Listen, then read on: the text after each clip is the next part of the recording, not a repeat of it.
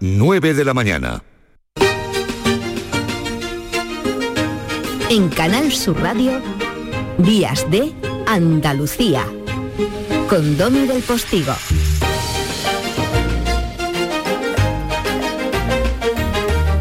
9 de la mañana. 2 de enero de 2022. A ver cuántas veces se va a equivocar usted, te vas a equivocar tú al escribir 2022 y todavía vas a poner 2021.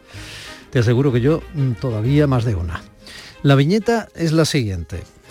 Eh, son dos dibujos, ¿no? En el dibujo de la izquierda eh, se ve una persona que está asomada al balcón. Estamos en pleno confinamiento, estamos recordando evidentemente algunos de los momentos de la pandemia. En estos días se ha hecho permanentemente balance ¿no? de todo lo que hemos vivido en estos dos últimos años. Bueno, se ve este señor en, la, en el balcón y solo está pensando y diciendo salir de esta fase, salir de esta fase, salir de esta fase, salir de esta fase.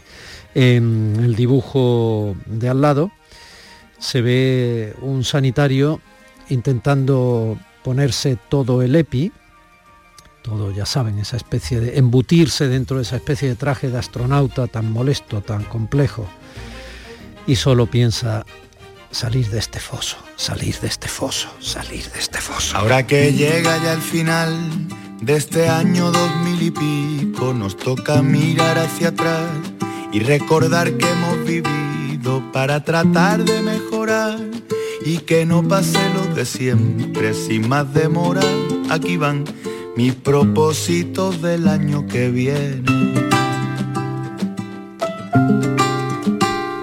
Tendré que empezar a fumar y ganar unos kilitos, cuidarme menos, salir más. Al igual que el año pasado, este año el canca seguirá siendo un genio dice que va a descansar y que no va a hacer más conciertos y más. Bueno, seguirá siendo un genio, ya volverá.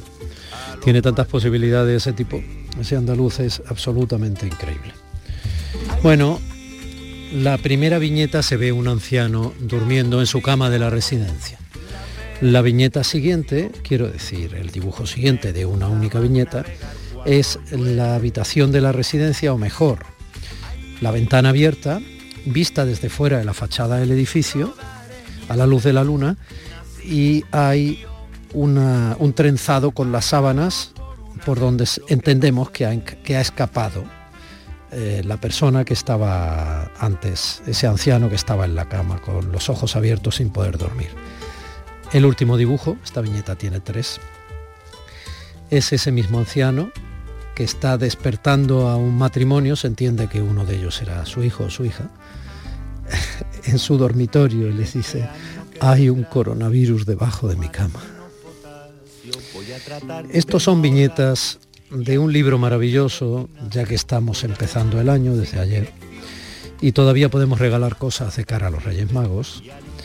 Es un libro maravilloso que se llama Crónica de una pandemia viñeta, viñeta, que han publicado Miki Duarte, dos de los eh, dibujantes gráficos o periodistas gráficos mm, más relevantes de la prensa nacional y otro lujo que tenemos en Andalucía. Dos personas con un singular corazón que utilizan el trazo de los tebeos de toda la vida, ahora ya no se dice tebeo, se dice cómic y todo lo que usted quiera, pero es el trazo de aquellos viejos tebeos con los que crecimos personas de mi generación y que tú si eres un tío joven y estás escuchando milagrosamente de pronto la radio, pues eh, este programa, pues eh, los puedes ver, porque seguro que tu padre o tu abuelo los tiene por allí en la casa o los puedes ver en internet como cualquier cosa.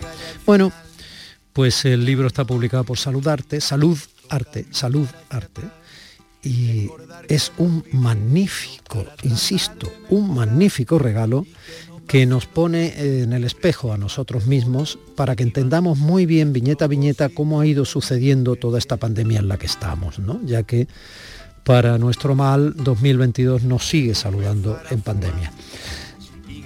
Esta viñeta es un dibujo único, en formato apaisado, horizontal, y dice arriba, desplome de los mercados por el coronavirus. Y se ven un montón de brokers o de personas que representan a distintas, eh, en, el, en el IBEX, a distintas eh, acciones de distintos ámbitos industriales eh, o de marcas, etcétera, y todos están a medio tirarse por la ventana, excepto uno que está fumándose un puro con los pies en la mesa, muy contento delante del ordenador. y todos se preguntan con los pelos despeluchados, pero ¿y ese? Y claro, uno dice, ese invirtió en mascarillas SA. Rodaré mi escena sin Hay otras viñetas en este libro cargado de viñetas, eh, con pasta dura, en un formato apaisado muy bonito, que son especialmente emotivas. Hay una que solo dice gracias y en ella se ve a una persona con mascarilla, con bata de médico, etcétera, a una mujer, eh, identificada como personal sanitario y está sobre una mesa echando un pulso a un virus, a un coronavirus gordo, eh, así enorme, con cara de enfado, y le está echando el pulso. Y detrás hay una gran diversidad de personas, niños, hombres, mujeres, animando. Y pone ánimo a todo el personal sanitario que lucha sin descanso contra la COVID-19. Muchas gracias, Miki Duarte.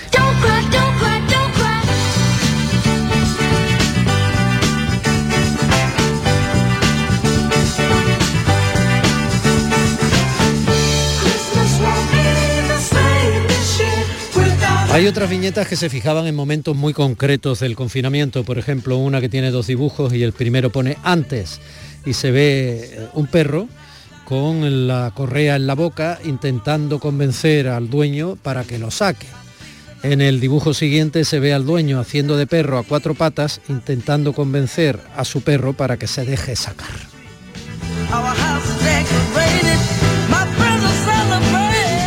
Luego hay otra que es casi un análisis sociológico de nuestro tiempo, ¿no? Son tres dibujos esta viñeta. Eh, se titula En casa y en ella se ve como un niño eh, ve cómo sus padres están discutiendo, hablando, ¿no? Y dice, hoy más padres, o mis padres, perdón, se preguntaban preocupados cuánto va a durar esto. El niño ve a los padres en otra situación y dice, también se preguntaban inquietos cuándo habrá que volver al súper. Estoy un poco atropellado cuando hablo, supongo que es que como llevamos un año sin, sin hablarnos. Y dice luego, por eso mi momento favorito del día es cuando preguntan, y el dibujo es precioso porque se ve una especie de oca o de parchís en la mesa y el niño les ofrece los cubiletes a los padres. ¿no? Y la pregunta es, hijo, ¿y cómo se juega? En un solo dibujo ponen absolutamente en evidencia la radiografía de nuestro tiempo.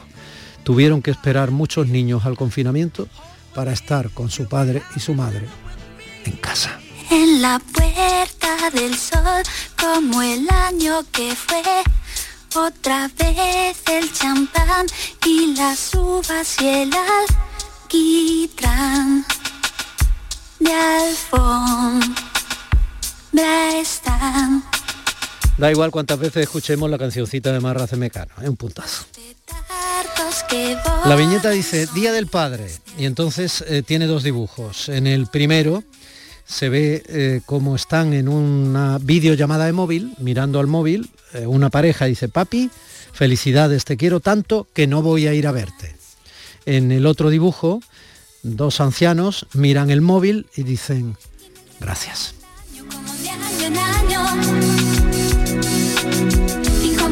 Cinco minutos más para la cuenta atrás. Hacemos el balance de lo bueno y malo minutos antes de la cuenta atrás. Marineros, soldados, solteros, casados. Me encanta esta canción, me encanta, no se me gasta nunca. La viñeta dice Premio Princesa de Asturias a los sanitarios y se ve en un único dibujo apaisado, horizontal, se ve una sanitaria, una enfermera con su traje y tal que está eh, poniendo una vía a un hombre que está en la camilla con, los sueros y todo esto. Entonces, con mucho cuidado le está pinchando para poner la vía directamente en la vena. Entonces, por la televisión se ven los rostros más conocidos de los dirigentes políticos españoles y eh, el bocadillo de, de texto dice, y continúa el pulso entre gobierno y oposición. Y la enfermera dice, allá ellos, a mí el pulso que me importa es este. You better watch out, you better not cry, better not pout, I'm telling you why. Santa Claus is coming to town. He's making a list, Hay otra estupenda, eh, se refiere a la mascarilla, entonces hay varias personas en un dibujo único de la viñeta, se llama paranormalidad y no para la normalidad, sino junto de paranormal, paranormalidad y se ven varias personas jugando a la Ouija. Famoso esto de llamar a los espíritus y tal. Eh, todas tienen la mascarilla quitada, una en la oreja, otra en la manita, otro está fumando. Y entonces el bocadillo de texto, los virus están revoloteando por ellos, muy graciosos, así redonditos, con sus patitas estos de verde. Y en el bocadillo de texto dice, sentido común, si estás aquí, manifiéstate.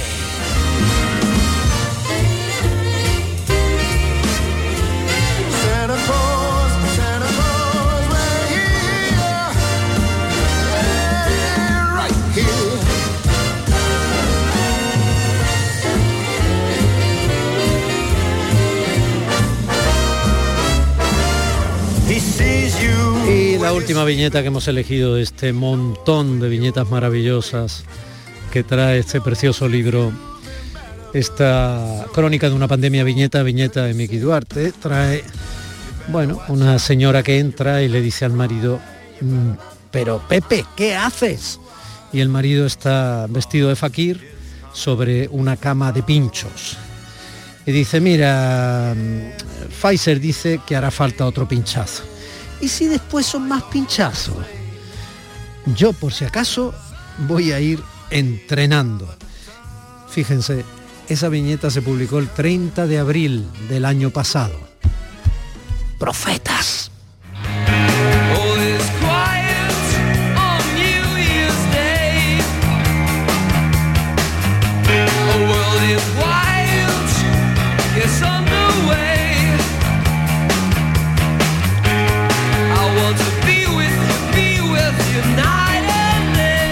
Que en este primer fin de semana del año 2022 amaguemos con una sonrisa, les eh, comento un par de apreciaciones de uno de los artículos que me ha parecido más interesantes que compilan cómo está ahora mismo el asunto en cuanto a investigación médica y a situación sociológica de la pandemia.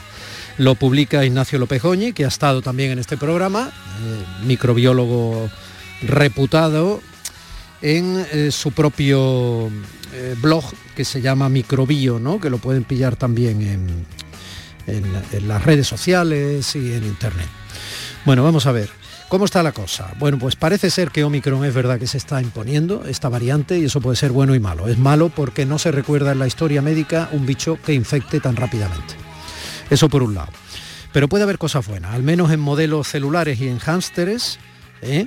Es verdad que no se tiene el dato en humanos, pero existen ya varios trabajos preliminares que sugieren que efectivamente la variante Omicron se multiplica peor en las células pulmonares, que es donde más daño hace el SARS-CoV-2, este coronavirus. Esto podría ser indicativo de su menor virulencia en apariencia, ¿eh? porque también es verdad que esta Omicron ha llegado cuando una cantidad enorme de población estamos vacunados. Eh, todavía la situación es muy delicada, sobre todo por el explosivo aumento de casos que se están llevando, que están llevando ya al sistema sanitario a una tensión importante. Pero si antes uno de cada 100 casos acababa en el hospital, uno de cada 100 acababa en el hospital y no pocos morían. Ahora, gracias a las vacunas, es uno de cada mil. Que nos gustaría que no fueran ninguno, pero es lo que hay. ¿Eh? Pero lo que hay es muy importante. Si la variante Omicron nos hubiera llegado el año pasado sin estar vacunados, esto podía haber sido una carnicería. Y no lo digo yo para ser eh, un eh, charlatán eh, a través del micrófono. Estoy recogiendo las impresiones de gente muy reputada, insisto, algunos de ellos han pasado por el programa. Bueno, pues de 1 a 100 a 1 a 1000 ya hay motivos para amagar cierta sonrisa de esperanza. Es verdad que si aumenta de manera exponencial el número de casos, por puro mm, matemáticas porcentual, ¿no? Entonces, al haber tantos casos, esa diferencia entre un pico y una pared, ¿no? Que dicen los estadísticos, al haber tantos casos, está claro que más gente acabará en el hospital. Pero ya digo, es por esa velocidad demoníaca que tiene este virus de contagiar. De todas formas, esas noticias, por eso tenemos que tener cuidado, tenemos que seguir teniendo cuidado, pero esas noticias, aunque preliminares son buenas noticias, nos permiten seguir siendo relativamente optimistas. Si el virus sigue contagiando a esta velocidad y no se produce un daño tan grande como antes, eh, bueno, a lo mejor el virus podría producir en sí mismo la inmunidad de rebaño que le impida seguir siendo un virus tan dañino. Lo vamos a ver en todo caso en este año. Ojalá que 2020 fuera el año del virus, que 2021 fuera el de las vacunas de ARN mensajero y este 2022 que iniciamos ayer sea de una puñetera vez el comienzo del fin de la pandemia.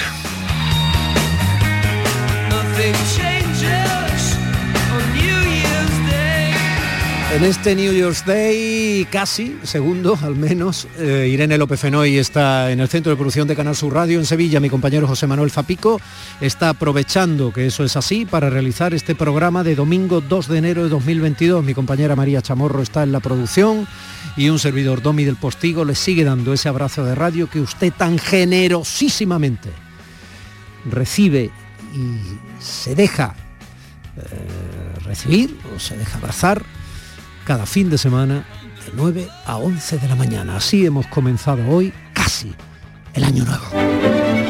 Días de Andalucía con Domi del Postigo, Canal Sur Radio.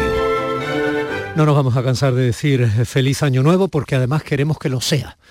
Y porque esa es en cierto modo nuestra función también desde aquí, desde una radio pública como es Canal Sur Radio. Y como regalo para esta entrada de año y previa a los Reyes Magos, les tengo un personaje de excepción, periodista andaluz, que vive por esos mundos de Dios y de sí mismo. Sí, diga. ¿Es usted el señor Tom Avery? Sí, el mismo. ¿Es usted el padre de Daniel Avery?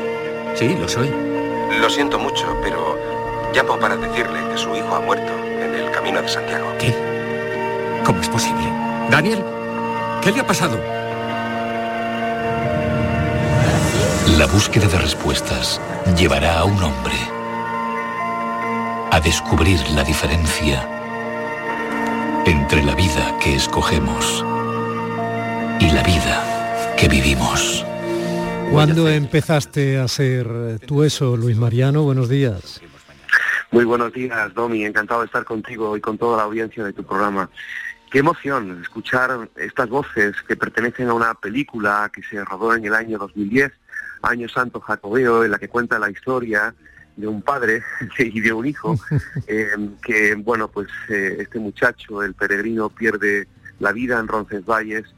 Y el padre oftalmólogo, oftalmólogo californiano, pues en la película, de la trama, acude a Roncesvalles a recoger las cenizas de su hijo para hacer el, el camino de Santiago y repartir las cenizas por todo el camino, algo que me recuerda pues perfectamente a mí, que además cuento en un libro que tú conoces, en una novela, que forma parte de, mi vida y en, una experiencia completamente transformadora, mágica, como solamente se puede vivir en el Camino de Santiago, ya, y ya van varios. Estoy completamente seguro que todos los amigos oyentes que nos escuchan y que además son peregrinos y que han hecho el Camino de Santiago han podido sentir esa magia, esa energía que despide ese pedazo de tierra que tenemos en el norte de nuestro país, en España, que es absolutamente histórico y mágico y que además eh, ya entrando en el año 2022 hago una invitación para que este año nuevamente Jacobeo, Santo Jacobeo, pues puedan realizar el Camino de Santiago. La paradoja es que eh, los protagonistas de tu libro, publicado en una editorial andaluza, la editorial Almuzara, El Camino Infinito, buscan en cierto modo morir en el Camino de Santiago, no eh, aprender a vivir o resucitar, ¿no? Como probablemente, o quizás sí, no sé, le pasa al protagonista de la película de Way, El Camino, ¿no? Eh, la película dirigida por Emilio Estevez. ¿Por qué buscan morir paradójicamente tus personajes? Porque esa es la esencia y el mensaje iniciático fundamental del Camino de Santiago. Hay una frase, Domi, de esa película que a mí me encanta, eh, que cuando el hijo le dice al padre, la vida no se elige, se vive. Yo me pregunto si estamos viviendo en este pleno siglo XXI, si estamos viviendo de verdad la vida. El camino de Santiago, y ya lo hemos hablado tú y yo en alguna ocasión, es una oportunidad para vivir. Para vivir, para morir y para renacer precisamente en esa experiencia. Y es que ese mensaje iniciático, espiritual que tiene el Camino de Santiago, más allá de su lado, de su dimensión de ocio, de diversión, de caminar, de conocer gente, hay un mensaje ulterior, un mensaje realmente espiritual que los peregrinos desde el siglo X prácticamente vienen realizando, y es esa ascesis, ese conocerse, ese mm, vivir para también morir en la experiencia y renacer. En definitiva, eh, disolver el ego, si podemos hablar en estos términos, eh, para que una parte de ti muera, para que esa parte vieja de ti muera y renazca una nueva. Yo creo que la vida nos da constantes oportunidades y el camino es un, es un ejercicio y una experiencia extraordinaria para, en cierta manera, como ahora vamos a hacer, vamos a entrar en el año 2022, una parte de nosotros que no nos gusta o que ya sentimos que, que tiene que quedarse ahí muera para que otra parte nueva renazca. Tú aquí en Días de Andalucía, en la Radio Pública Andaluza, puedes hablar en los términos que te dé la gana, Luis Mariano Fernández Pimentel. Eso ni lo dudes. Y además lo de disolver el ego me parece que es eh, un propósito muy saludable para este nuevo año que ya empezamos. Vamos a ver. Eh, Mm, hay mucho de ti en esa novela, en El Camino Infinito, además hay mucha investigación histórica, eh, hay mucho abundamiento en una amplia bibliografía eh, que has consultado y, al mismo tiempo hay mucha necesidad de trascendencia. No te quedas en la interpretación eh, cristiana del Camino de Santiago, te vas a los ancestros, te vas a elementos cabalísticos, los mezclas con, en fin, con muchas cosas, con muchas investigaciones personales, como siempre has hecho por otro lado, que rozan el misterio más eh, oculto, ¿no? Y empiezas a hacer combinatorias que llevan al lector a un permanente secreto eh, desentrañable, ¿no? Y eso les engancha. Pero hay una base, una historia de amor entre un matrimonio joven, Gabriel y Vega, ella está embarazada y a punto de morir de cáncer. Así es, Domi, El Camino Infinito, una historia de amor y magia en el Camino de Santiago de la de Almuzara, así se titula la novela, es producto de 15 caminos de Santiago, todos realizados a pie, mil kilómetros cada uno. Por ti. Imagínate cuántas, por mí, efectivamente, por este que os habla, eh, imagínate cuántas vivencias, experiencias, eh, cuánto vivido ¿no? en esos 15 caminos, casi 15 años, y el Camino Infinito nace de ahí, de esas experiencias, y nace lógicamente de mucha investigación eh, a pie, de camino, eh, con la lectura de muchos libros de diferentes autores de, eh, bueno, pues de mucho prestigio que han estudiado desde su biblioteca y haciendo el camino también, pues precisamente descifrando, interpretando para todos los lectores y buscadores esas claves secretas, iniciáticas, también discretas que hay en todos los edificios sagrados, en todos los templos, ermitas, iglesias, catedrales. Hay un lenguaje en piedra, Domi, que se pierde la noche de los tiempos.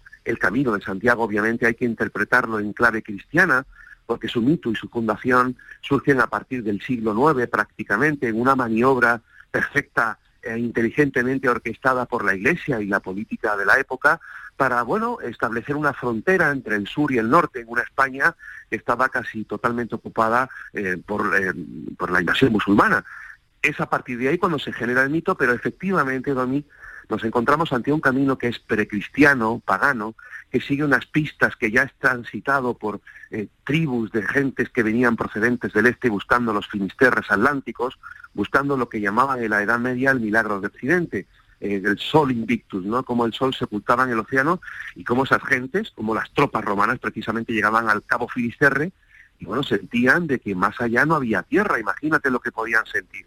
El camino infinito obedece a una eh, ardua investigación, tú me conoces, hay mucho rigor histórico, periodístico, yo no soy historiador ni arqueólogo, pero sí he buceado muy profundamente en ese camino, en esos caminos, porque es un camino encima de otro. Entonces hay mucha historia y hay una intrahistoria precisamente que nos retrotrae a tiempos pretéritos, quizá nos perdamos en la noche de los tiempos a una edad de oro, en la que se olfatean aromas egipcios. Fíjate, ¿no? Qué, qué curioso. Yo en la novela, como bien sabes, eh, engarzo muy bien los datos, eh, las historias, y nos vamos no solamente a la época celta, también de los druidas, hay un personaje ahí fascinante que es Prisciliano, que nace en el siglo IV, en el año 325 después de Cristo, y es quien probablemente, hay muchas corrientes de investigación arqueológicas e históricas apuntan en esta dirección, que probablemente la tumba de la Catedral de Compostela no sea el propio apóstol Santiago, sino este Prisciliano, un obispo hereje de Ávila, cuyos restos pueden estar ahí.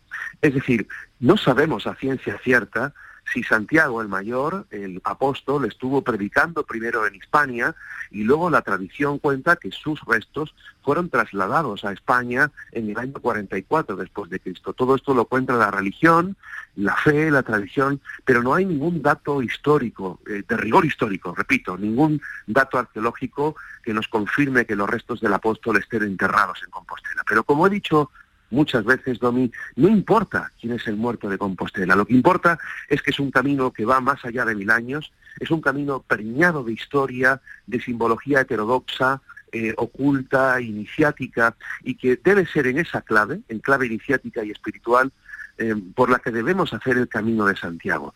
Porque entonces solo podremos de esta manera interpretar esos mensajes, vivir esa, eh, esa vida en ese camino, esa muerte y esa resurrección. Y el libro obedece prácticamente a un 99% de realidad, y efectivamente, como bien has apuntado, la novela arranca con una trama, con un matrimonio, Vega y Gabriel, una preciosa historia de amor eh, que transcurre en el año 1985. Vega, no quiero hacer spoiler del libro, pero Vega embarazada, como has anunciado, le pronostican un cáncer terminal. Y Vega y Gabriel se disponen a hacer el camino de Santiago desde Jaca, la catedral iniciática esotérica de Jaca en Huesca. En Huesca, donde durante siglos estuvo custodiado ese grial físico que cuenta la tradición eh, que Jesús de Nazaret bebió en él en la última cena y José de Arimatea, uno de sus seguidores, recogió la sangre de él estando en la cruz, en la crucifixión. Bien, más allá de ese simbolismo físico del grial repito, estuvo custodiado durante siglos en Huesca y que actualmente se custodia en la Catedral de Valencia, yo propongo en la novela, así como otros investigadores, que el grial es el corazón, para mí, el corazón que está en nuestro interior y ese mensaje de eh, hallar y buscar en nuestro corazón, de limpiarlo, de purificarlo, el camino de Santiago es una oportunidad para purificar nuestro corazón. Eh, y así, y así poder superar la segunda muerte, que es un mensaje iniciático que está en muchas culturas y muy antiguas, y esta nos retrotrae precisamente al antiguo Egipto. En fin, Domi, el camino de Santiago, el camino infinito desde los Pirineos en Francia, ya sea en su ramal aragonés, desde el Sompor y Jaca, o desde su ramal navarro en Son Jean Pied de Port Roncesvalles, que nos lleva directamente en esa ruta de este a oeste, siguiendo el curso solar, nos lleva directamente a las aguas, al océano, al finisterre, al fin del mundo, para precisamente renovarnos, disolver el ego y transformarnos personalmente. Oye, un andaluz como tú va a volver ahora al norte para iniciar este 2022 y luego vas a volver a Estados Unidos, vas a seguir viviendo allí. por dónde va tu vida? Llevo siete años fuera de España, Domi, aunque yo tengo mi casa en Mijas, vengo dos o tres veces al año para visitar la familia, hacer el camino de Santiago. Tengo la suerte de, de, en el trabajo tomarme el tiempo para cada año durante 40 días hacer ese recorrido y, eh, como decíamos alguna vez, desconectar para volver a conectar y vivir magia, magia tan necesaria en nuestras vidas. Porque fíjate cómo vivimos, Nomi, cómo vivimos, gobernados por la prisa.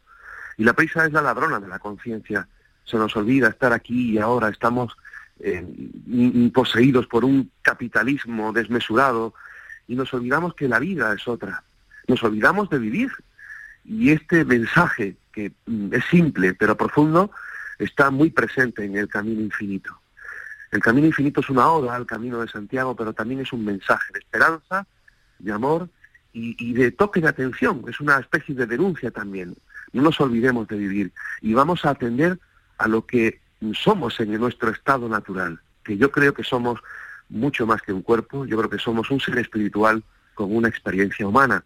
Y me voy moviendo por el mundo, Domi, y, solo viajando eh, me doy cuenta de muchas cosas, ¿no? Porque yo creo que una de las actividades más enriquecedoras que existen en la vida es viajar. Llevo, llevo siete años en Estados Unidos, en México, estoy viajando por toda América en proyectos de comunicación, regreso a España ahora para visitar a la familia, para seguir investigando misterios para seguir subiendo al norte, que me encanta ahora estar en Galicia, Cantabria, el País Vasco, eh, seguiré promocionando la novela. Y, bueno, Dobby, un poco bailando con la vida eh, y dejándome llevar por ese destino. Bueno, everybody wants to rule the world. Todos queremos gobernar el mundo, pero para hacer eso, quizá el mayor reto sea el de gobernarnos a nosotros mismos. Parte de las pautas necesarias para hacerlo probablemente estén en cada una de esas etapas del Camino de Santiago que tú utilizas para morir y renacer cada vez que lo haces. Aparte de para hacer unas buenas pantorrillas, querido mío. pues sí, porque además el ejercicio físico que hace, se hace en el camino es tremendo, es duro físicamente, pero esa dureza física eh, también se lleva al interior, al alma, es necesaria para vivir esas tesis y esa experiencia mágica y mística que todos hemos vivido y que los que no lo han hecho lo vivirán en ese camino infinito. Luis Mariano Fernández eh, Pimentel, querido amigo, gracias por ese libro, El Camino Infinito, publicado por Almazara. Nos veremos siempre en el camino de seguir vivos y querer encontrarnos. Ha sido un placer hablar contigo, maestro. El placer ha sido mío, hermano de espíritu, colega, amigo. Gracias por tu trabajo, Domi, que admiro muchísimo. Te deseo a ti y a todos los oyentes de este fantástico programa un genial 2022 eh, y buen camino infinito a todos. Un abrazo grande.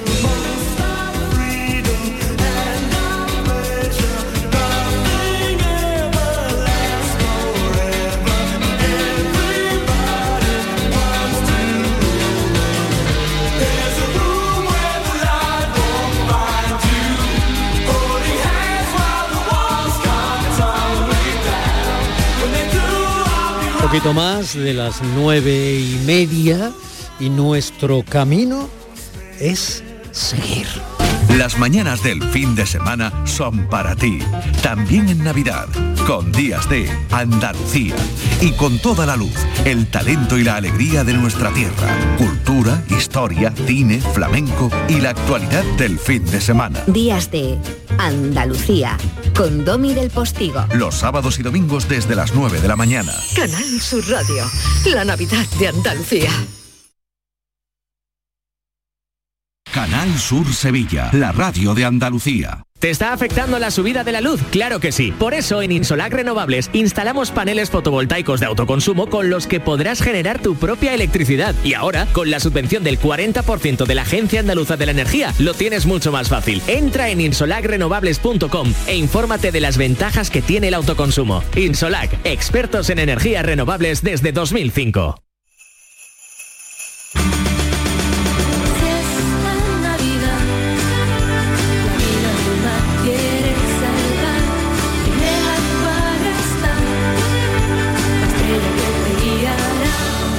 Esta Navidad tiene una nueva estrella. Acuario de Sevilla. Una Navidad nivel lago es que Papá Noel y los Reyes Magos tengan un poblado a orillas de nuestro lago. Eso sí, si quieres llegar a ellos y descubrir el secreto de la Navidad, tendrás que completar tu pasaporte de experto navideño disfrutando en familia de multitud de experiencias. Ven a Lago del 3 de diciembre al 5 de enero y recuerda traer un juguete en buen estado en beneficio de Madre Coraje. Más info en lago.es. Días de Andalucía, con Domi del Postigo, Canal Sur Radio. Bajo el cielo de Andalucía. Don Manuel Navarro, nuestro Indiana Jones eh, de la arqueología y la aventura dominical. Eh, feliz año. Feliz año, querido Domi. Bueno, ¿dónde estás? Contigo pues Estoy en uno de, los límites precisamente de Andalucía, en Cumbres Mayores, en la provincia de Huelva, muy cerquita de Extremadura, muy cerquita ya también de, Portugal, y justo estoy en la, en la ronda de la, de la muralla de su castillo.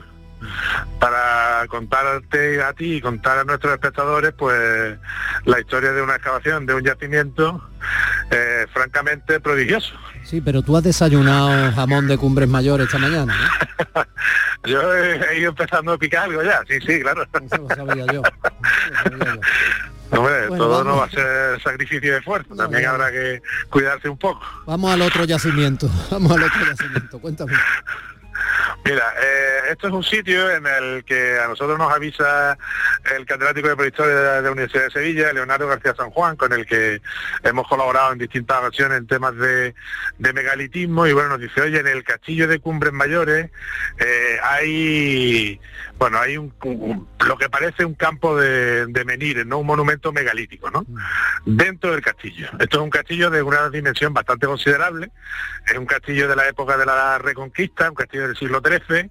Eh, en esta zona además eh, funcionaron mucho los templarios, que sabes que es una orden muy conocida, que también hemos tratado en distintas ocasiones, y luego se convierte un poco en zona de conflicto entre, entre los castellanos, los portugueses, y esa parece ser la razón de que sea un castillo tan grande como el que hay aquí, que verdaderamente llama la atención, y su patio interior, que ahora mismo, al que ahora mismo estoy asomado desde la muralla, eh, bueno, es, tan grande que hicieron el campo de, fútbol del pueblo dentro, o sea, no te digo más, ¿no? Con lo cual estamos ante un monumento que de por sí eh, ya, es, bastante llamativo. Eh, y existía la tradición desde hace unos cuantos años que en la, en la en el suelo del, castillo existían unas columnas, ¿no? Y estas columnas, al final, eh, un, arqueólogo de aquí local, que se llama Timoteo Rivera, primero pensó que se trataría de algún resto romano, pero después pensó en algo más relacionado con, la edad del hierro, con la prehistoria. Y efectivamente empezaron a sondear y vieron pues que había menires, pero no un menir ni dos menires. Estamos hablando de que al día de hoy se han excavado aproximadamente 40 menires. Claro, de hecho la promoción turística de la zona dice al Castillo Sancho IV el Bravo hay que venir. hay que venir, efectivamente, Pues efectivamente hay que venir porque está, eh, te digo, el patio que ahora mismo estoy asomado a la, a barandilla, hay que venir y, realmente el sitio es espectacular. Además está muy verde y se ven los menires que han podido ya excavar y que han colocado de pie en el sitio, en su alveolo correspondiente, digamos, el alveolo del hueco eh, donde estaba clavado el menir en la tierra y, se han ido levantando pues para ver la alineación eh, que podían tener si existía algún tipo de alineación de estos menires, ¿no? Bueno, y digo yo, eh, ah, cuando, cuando en 1200 y pico se construye esa fortaleza castillo, eh, aparte de, aprovechar el sitio, que evidentemente es un sitio alto, ¿no? Desde el que se divisa un poco todo el, se hizo es un, sitio que es el te pregunto no sé. Bueno eso es una pregunta que a mí me gustaría de la cual a mí me gustaría tener la respuesta. Es decir el castillo y el aunque hay poca estratigrafía y poco sedimento pero se sabe que está ocupado desde la desde la prehistoria en zonas cercanas con toda probabilidad de hecho, en Fuente de León, que está muy cerquita de aquí, que además donde hemos dormido, hace, hay restos de neandertales que se están excavando en una cueva.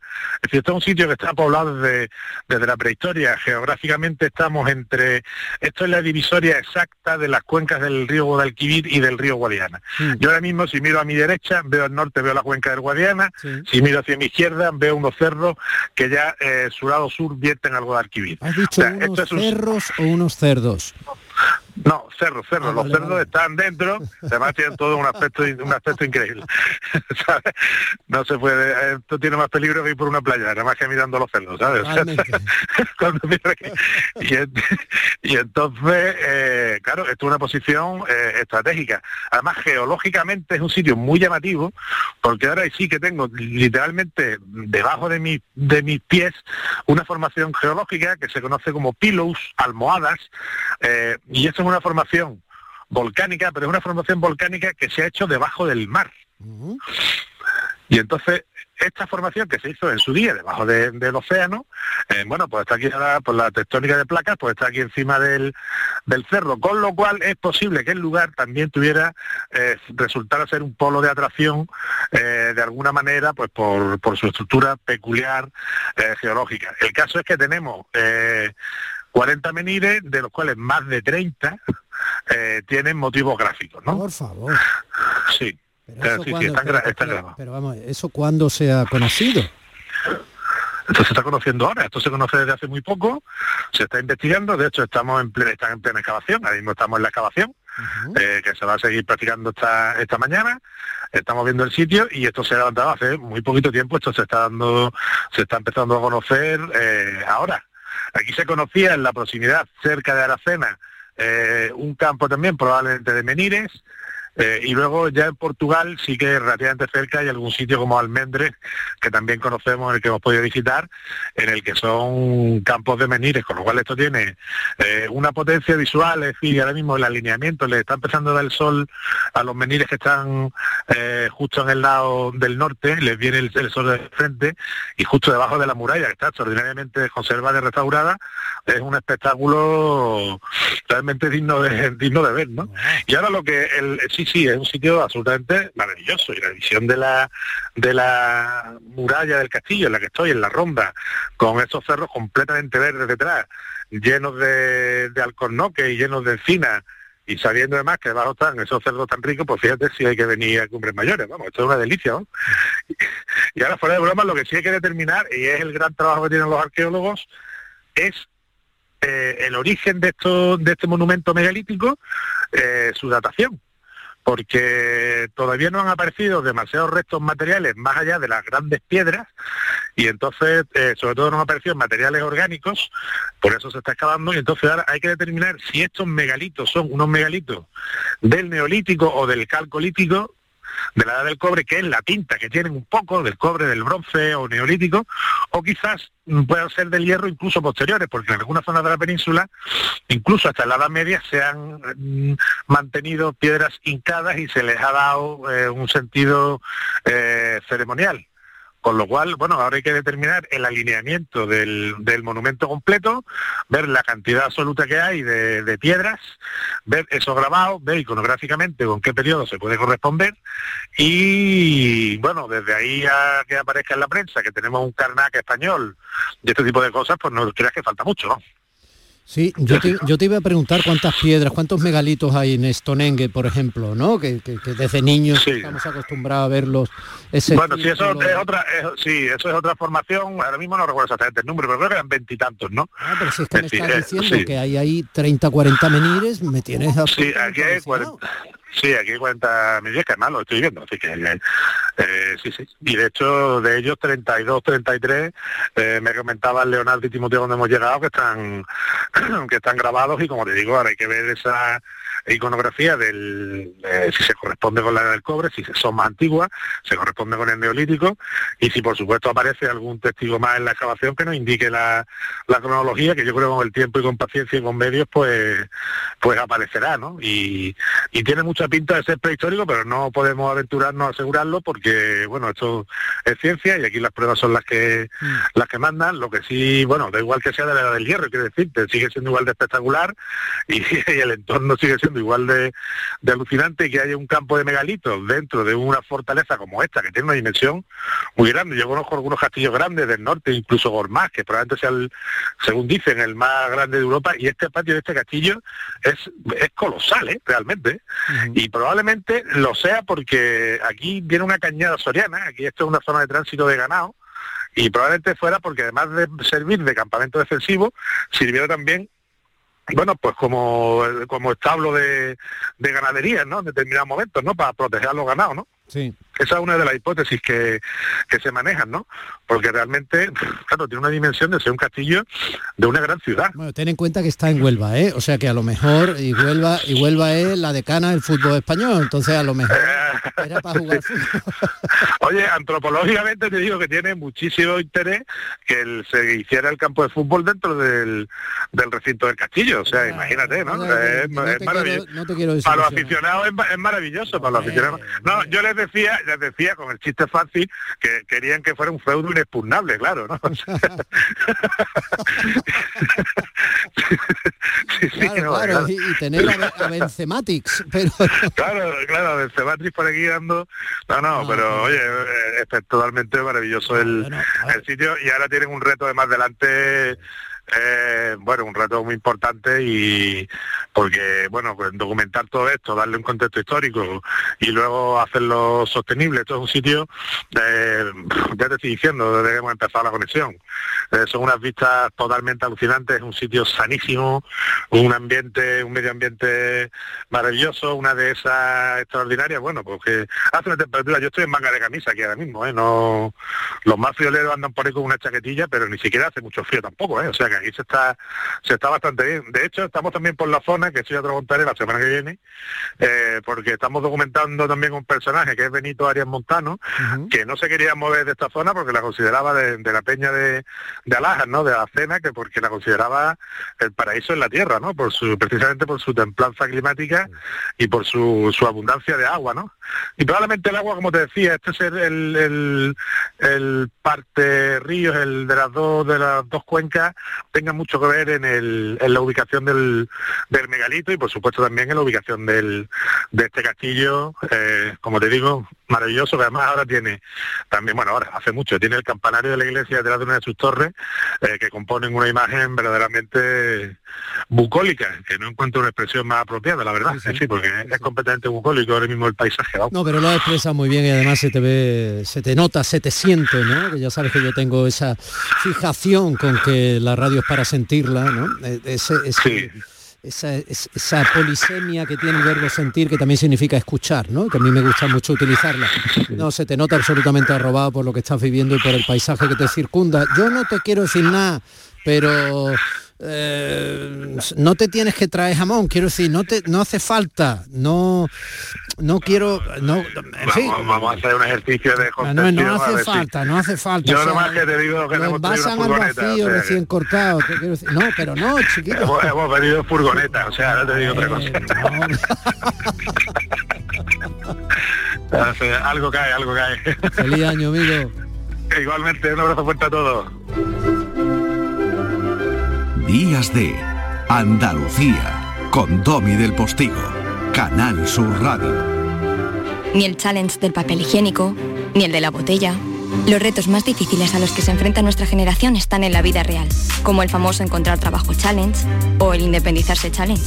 Y aunque para superarlos necesitamos vuestro apoyo, aceptamos el reto. Súmate en aceptamoselreto.com. FAD 916 1515. Con Social Energy comienza el año ahorrando hasta un 70% en tu factura con nuestras soluciones fotovoltaicas y vino a la subida de la luz. Además, aprovecha las subvenciones de Andalucía y pide cita al 955-441-111 o en socialenergy.es. Solo primeras marcas y hasta 25 años de garantía. La revolución solar es Social Energy. Comienza 2022. Se reanuda la liga y lo hace con fuerza este domingo. Betis, Celta, Elche, Granada, Almería, Cartagena, Getafe, Real Madrid y Mallorca, Barcelona. Y en baloncesto juegan Unicaja Málaga, Zaragoza en Liga ACB. Y todo lo tienes en la gran jugada de Canal Sur Radio. Este primer domingo del año desde las 2 menos cuarto con Jesús Márquez. Canal Sur Radio, la Navidad de Andalucía.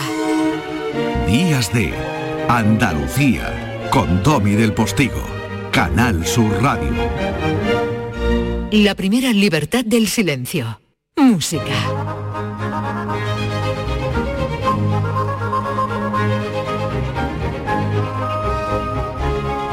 Seguimos en Navidades y si las navidades se caracterizan por tener o por ir superando ciertos hitos, eh, pongamos que el primero fuera el de la lotería, el segundo sería evidentemente el que le da legitimidad absoluta, el de la natividad, de nato, naturus, nacimiento de, Jesús, pues eh, sería Nochebuena, sería la Navidad, luego sería Nochevieja, que es la que tuvimos anteayer, sería Año Nuevo, que fue ayer, y nos queda probablemente la tradición más hispánica, ¿no? la tradición más, eh, eh, más mágica, que es eh, la de la venida de los Reyes Magos. José Manuel Gil Galvez, feliz año nuevo, buenos días. Feliz año nuevo, Domi. Pues sí, vamos a hablar de los Reyes Magos, ¿no? Claro que sí, y lo vamos a hacer además teniendo en cuenta que tú estás en un sitio maravilloso, porque estás ahí en la provincia de Granada, en Niguelas, que estaba hablando de cumbres mayores, arrobado por el castillo y lo que se está encontrando en su interior Manuel Navarro, pues tú estás en un sitio fantástico también. Pues la verdad que sí. Ya sabes que esto está en las faldas de Sierra Nevada, en un sitio maravilloso. Eh, y sabes que la montaña para mí es mi pasión y aquí estamos la familia que venimos todos los años con mucha asiduidad porque Niguela la verdad es que es maravillosa. Sepan que cada vez que se acerquen a una montaña en cualquier lugar de Andalucía, la montaña le preguntará cuando el viento produzca su eco, ¿dónde está José Manuel? así es, así es, Domi. Esto es maravilloso. Bueno, creo que estás maravillosamente acompañado, ¿no? Pues sí, hoy estamos aquí con Jimena, que también quiere hablar de los Reyes Magos. Mm, Jimena, buenos días, cielo. Jimena, buenos días, cariño. Buenos días. Ay, está mi niña. Sí, señor. Qué bonito tono. Bueno, pues adelante, os oigo. Bueno, Domi, Vamos a ver, mira, eh, estamos escuchando el, oratorio de Christmas de Johann Sebastian Bach, ¿vale? Que lo compuso en 1734 y concretamente es la parte del viaje de los Reyes Magos. Que esto se toca todos los años el primer domingo del año, o sea, hoy. Hoy está sonando en la iglesia de Santo Tomás de Laisi eh, esta pieza, pues cantado por el coro de Santo Tomás que lo dirigió Johann Sebastian Bach durante muchos años. Allí está la tumba de Bach, es un sitio que recomiendo a mucha gente que le guste la clásica, que vaya a visitar Laisi porque Bach es, para mí es el más grande compositor de toda la historia de la música y la verdad es que eh, hoy es un día especial porque allí se está tocando esta misma pieza, el viaje de los Reyes Magos. Ahí estamos, imagina que yo digo ahora mismo, conexión en directo con Leipzig, Bach.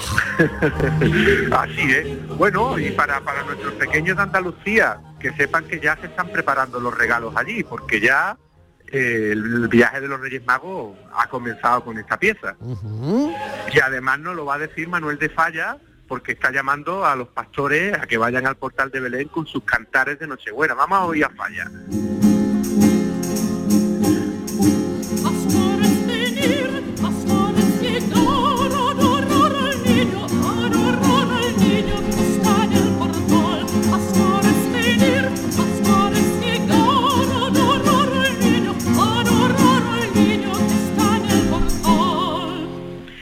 Bueno, esta pieza la compuso Falla en 1903, en sus primeros años, en su época de Cádiz. Lo que hizo fue, es una de las primeras piezas que hizo, armonizar, armonizar nueve cantares de Nochebuena, eh, básicamente con la guitarra, un poquito de percusión y, el canto, y son unas piezas deliciosas.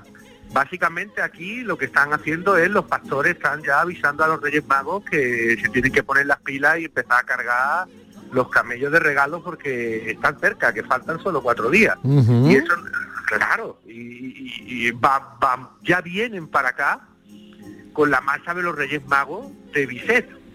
Bien, ya han cargado los juguetes y el camino puede tener esta marcha.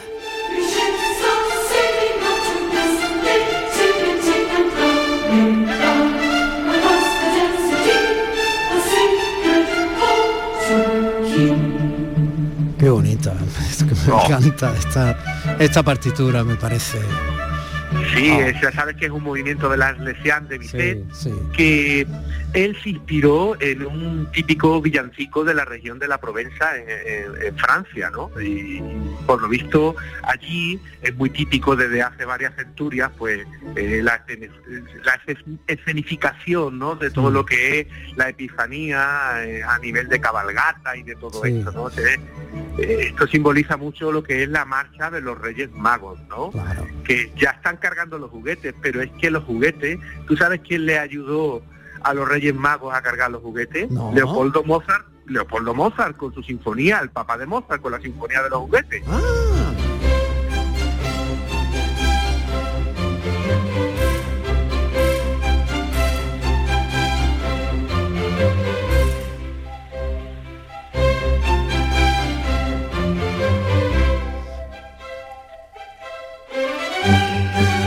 Qué cosa tan bonita, qué celebración de la vida también esta, esta sinfonía. Pues Se habla mucho de, Leopoldo Mozart como una figura opresiva que tenía su hijo Wolfgang Amadeusito desde pequeñajo dando conciertos por los palacios pero porque era un genio el niño, era impresionante. Claro. Pero, y luego que si Leopoldo es la figura opresiva que en el Don Juan, ¿no? Cuando Mozart hizo el Don Juan y tal, ese fantasma, tal pero un hombre no. podía, ser tan tan tan malo haciendo cosas tan bonitas como estas sí eso forma parte de la leyenda realmente Mozart fue grandísimo pero también porque su padre ya era un grandísimo compositor y una persona que estaba muy bien contactada con muchas cortes europeas o sea parte de lo que Mozart fue se lo debe a su padre, obviamente. Claro, y, no, y luego hay una diferencia también. Eh, Leopoldo Mozart era un gran compositor.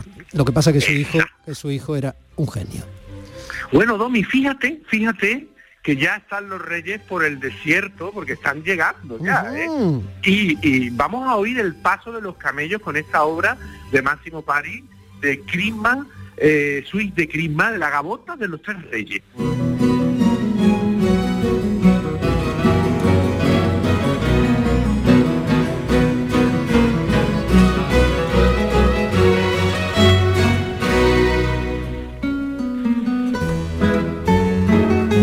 Ahí está, ¿eh? está moviendo la nariz Melchor, se nota esta parte. Claro, claro, Ahí le saluda a Gaspar, ¿ves? Sí, y, empujando los camellos, que ya saben tú que vienen de regalo hasta arriba. mira, mira cómo sonríe Baltasar, míralo, míralo, míralo, míralo. ¿eh? Ya ves, y no, y, no, y no pueden con, su con su carga que llevan y hay que. Pero como son magos, pero como son magos. Ya ves, ya ves. Eh, pues, eh, tardan nada, tardan nada de tiempo. aquí están ya todos los niños esperando. Fíjate, te, voy a, te voy a pasar a Jimena que seguro que te dice algo que ya ha pedido sus regalitos para los reyes. A ver, como a ver si se, aporta, si se ha tenido que portar bien, no lo sé, a ver. No, que Jimena se ha portado bien, lo sé porque eh, tengo muy buena información. Jimena, cariño, cuéntamelo todo. Bueno, pues me van a traer una muñeca mm. que es muy chula mm. porque que mm, salen unos dibujos que, que son superheroínas. Ah, vale. ¿Y cómo se llama la muñeca? Es super cute. Ah, mira, mira. Bueno, entonces es un poco como tú, una superheroína. Bueno, ¿y qué más cositas? Pues también le pedí a los reyes el, monstruo de colores. El monstruo de colores. A mí me encanta el monstruo de colores, me encanta. Y también le pedí em, pues un muñeco que, que, es de enfermera. ¿Es de enfermera? así de un nenuco. Un muñeco, un nenuco de enfermera. ¿De enfermera? Sí. Ah, ¿y por qué? ¿Porque tú quieres ser de mayor enfermera? Bueno. Ah, bueno, bueno, en todo caso te gusta, ¿no? Bueno, como sabemos mucho de los enfermeros en este tiempo, ¿verdad, Jimena? Claro, pues son muy importantes todo el personal sanitario, ¿verdad? Con esto de la pandemia y todo esto, ¿verdad, cariño? Hmm. Y nos ayudan a curarnos. Y nos ayudan a curarnos, sí. Y tu padre te ayuda a que nos ayuden a curarnos porque lo estamos escuchando de fondo, es muy es un personajillo, ¿eh? también papá cuando te ayuda ¿eh? en la radio, ¿verdad Jimena? Sí. bueno, cariño, y algo más, porque tú sabes que los reyes son capaces de traerte muchos regalos, ya que has sido muy buena y además ellos son magos.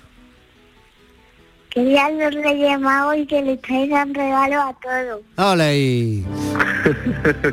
bueno, Domi, sí. vamos a irnos con el maestro Turina, que ya sabes que es mi debilidad, y que hizo un poema sinfónico maravilloso para orquesta que se denomina Evangelio mm. y tiene una de sus piezas es Los Magos de Oriente, que esto es una, es una maravilla que aconsejo a todo el mundo oírlo y que realmente ya simboliza pues la llegada de los reyes a Andalucía que lo único que hay que pedirle a los niños es que quedan cuatro días solo, que no metan la pata en los cuatro días que quedan, que se porten muy bien, ¿verdad, Jimena?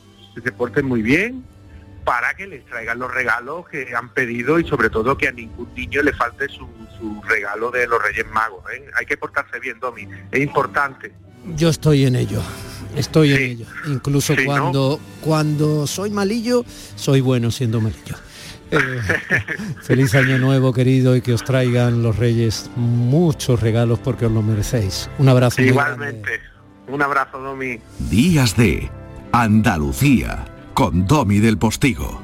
Canal Sur Radio. Son prácticamente ya las 10 de la mañana, boleto informativo, y nosotros seguimos celebrando contigo este primer fin de semana de 2022.